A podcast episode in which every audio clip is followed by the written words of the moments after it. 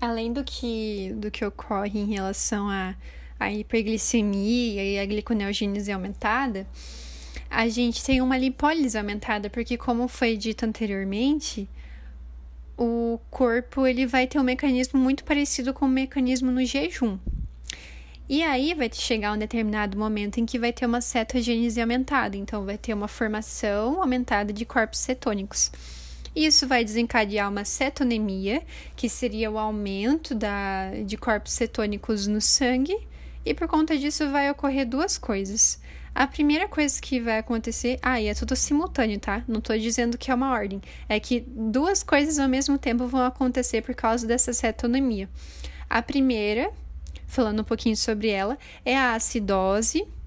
Então, o, o sangue vai ficar mais ácido e com isso a pessoa vai começar a ter uma hiperventilação compensatória. Então ela vai hiperventilar para compensar o, a acidez do sangue.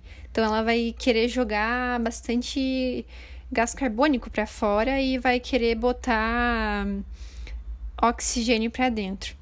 E a outra coisa que vai acontecer é a cetonúria. Então, vai ter muito. Vai acabar indo muito corpo cetônico para para a urina, lá para os rins, o rim não vai conseguir compensar porque tem uma concentração elevada, vai aumentar aquela diurese osmótica que foi dito antes por causa da glicosúria. E aí, a cetonúria junto com a glicosúria piora essa diurese osmótica, então vai vir muito mais água para o xixi, né? e vai aumentar ainda mais a desidratação da pessoa com diabetes mellitus. Algumas outras coisas que pode ocorrer, então, algumas manifestações clínicas da diabetes mellitus tipo 1.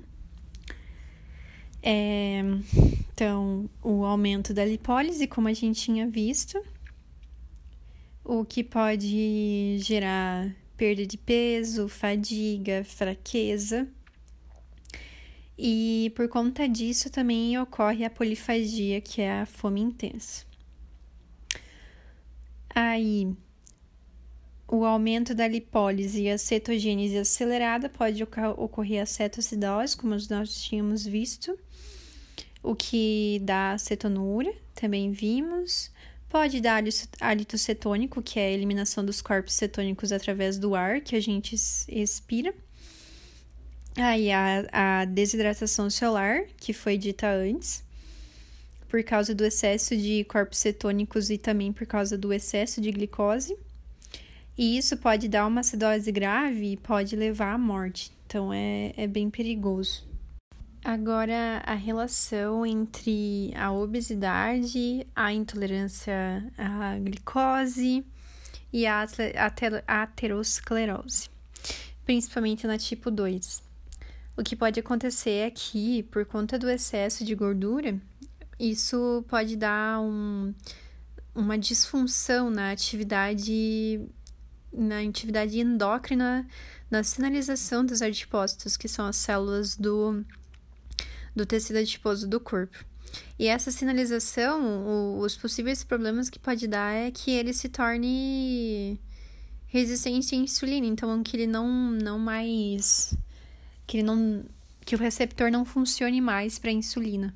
E aí, como tem essas disfunções, a gente vê que tem a, o quadro de hiperglicemia, né? E conforme ocorre esse aumento da hiperglicemia, pode gerar uma, uma glicotoxicidade nas células que não são dependentes de insulina, nos tecidos que não são dependentes de insulina.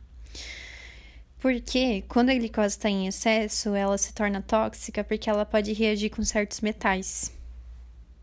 E isso acaba disparando a formação de agentes de agentes reativos com oxigênio, e isso dá um estresse oxidativo no, nas células, no corpo. E além além da glicotoxicidade, o excesso de glicose pode promover a glicação que seriam modificações na, nas estruturas das proteínas. E isso, modificando as estruturas, você acaba modificando a, as funções das proteínas.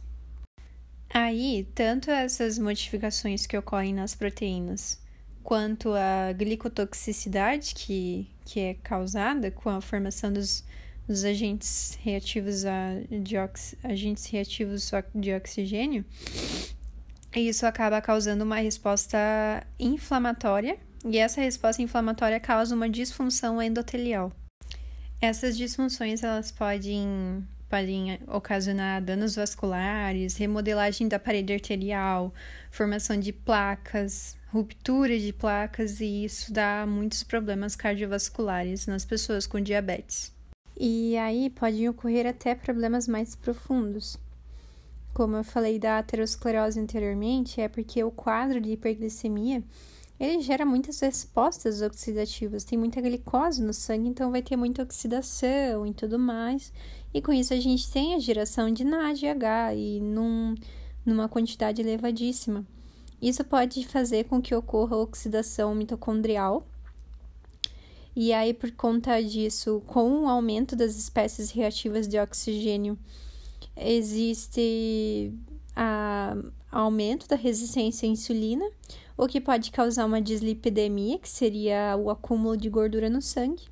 E por conta dessa dislipidemia, pode ocorrer então a aterosclerose, que são as formações de placas é, na, nas artérias. Além disso, quando a gente tem um excesso de glicose no sangue, acaba ativando uma via chamada via do poliol. Essa via do poliol ela acaba fazendo com que ocorra acumulação de sorbitol, que é um dos produtos dessa via, e esse sorbitol é um álcool. Esse sorbitol quando ele se acumula, ele pode ser responsável por causar cataratas, defeitos na condução nervosa e por aí vai.